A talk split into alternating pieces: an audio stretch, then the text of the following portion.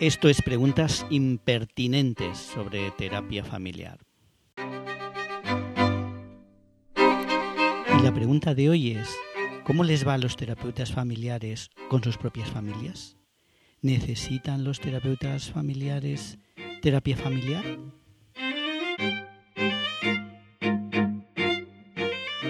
Si los terapeutas familiares tienen un gran conocimiento de las relaciones familiares, si saben cómo solucionar las crisis, saben cómo afrontar las transiciones del ciclo vital. Es una suerte para tu pareja, para tu familia, que seas un terapeuta familiar, ¿no? Los psicoterapeutas en general eh, han estudiado las dificultades de pareja, dificultades familiares, por supuesto dificultades de salud mental en muchos colectivos, sobre todo colectivos vulnerables, obviamente, pero apenas han estudiado el propio colectivo de los psicoterapeutas. Y esto es igualmente aplicable al funcionamiento y a la salud familiar eh, de las familias de los terapeutas familiares, de las parejas y de las familias de los terapeutas familiares. En definitiva, lo que podemos decir es que no sabemos mucho de cómo nos va.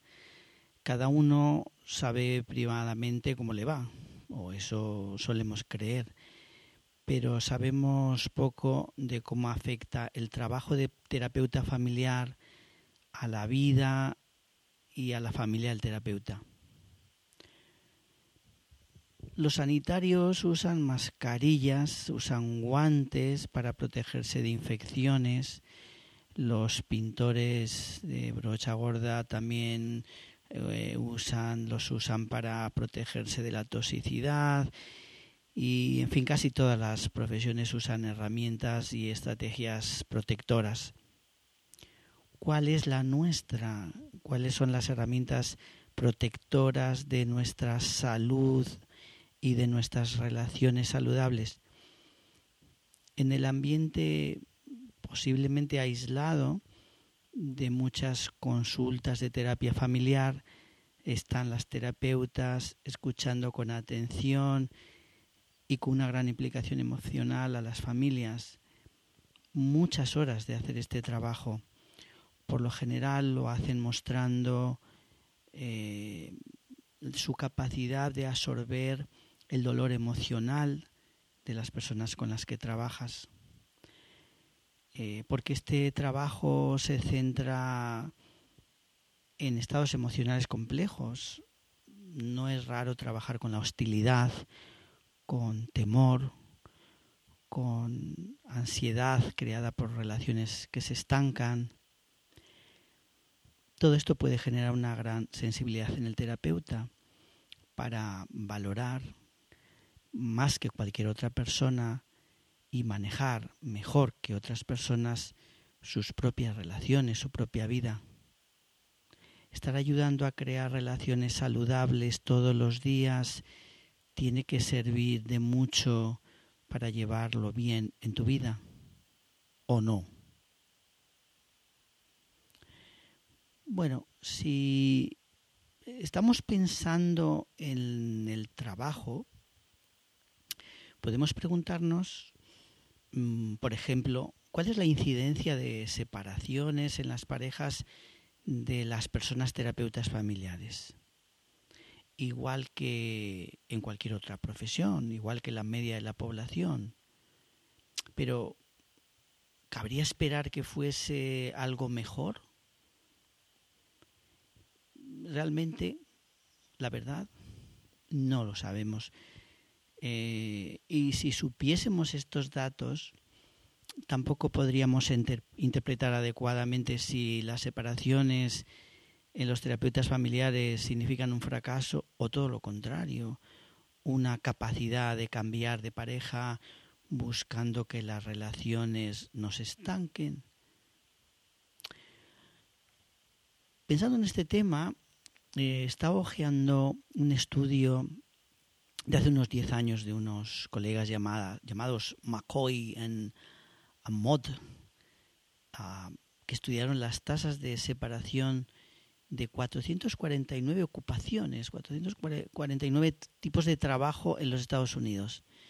Su estudio era para comparar la incidencia de separaciones en el colectivo de servidores del orden público, policías, etcétera, en relación con otras profesiones diversas.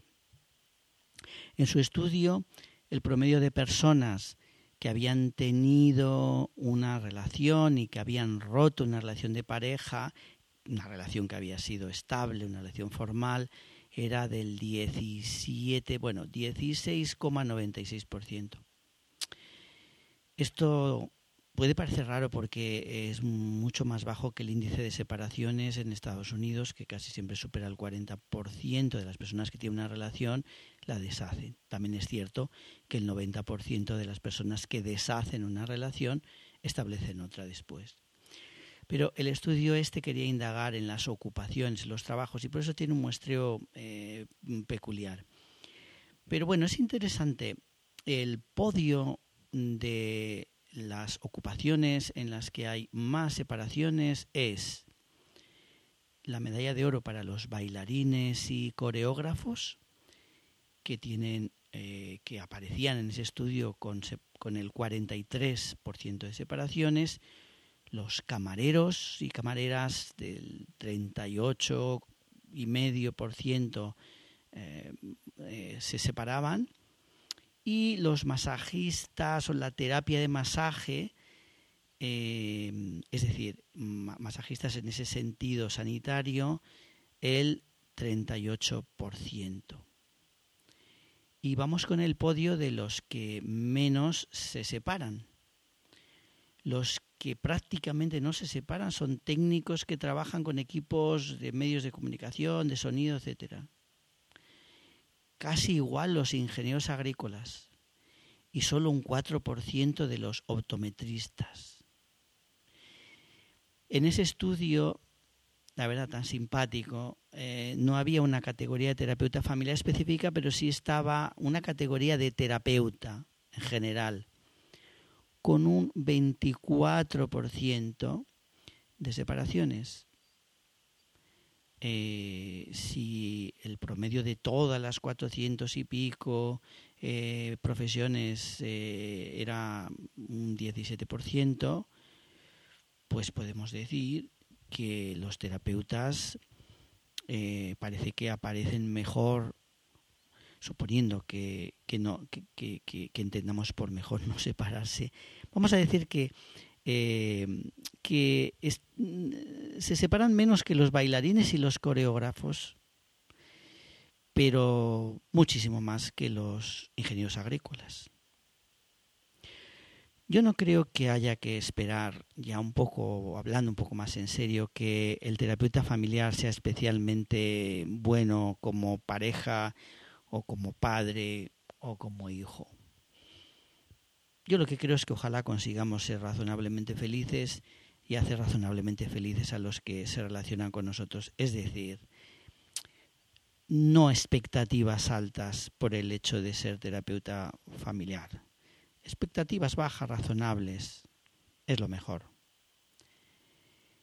Con relación a la prevención de nuestra salud mental en relación con la actividad de terapeuta, pues la verdad también lo tengo claro comunicar, compartir, trabajar en equipo, leer y comentar lo que hacen otros terapeutas con otros terapeutas, no trabajar aislados, dejar que otras personas nos vean cada día, y no me refiero a que nos vean solo trabajar, eh, me refiero al trabajo en equipo, sino que nos vean eh, y nos digan cómo nos encuentran, tener esa ITV de las relaciones cercanas y a aceptar eh, que sean un espejo de cómo nos encontramos, desconectar cuando toca desconectar y hacer supervisión, ir a la consulta de un terapeuta si nos hace falta.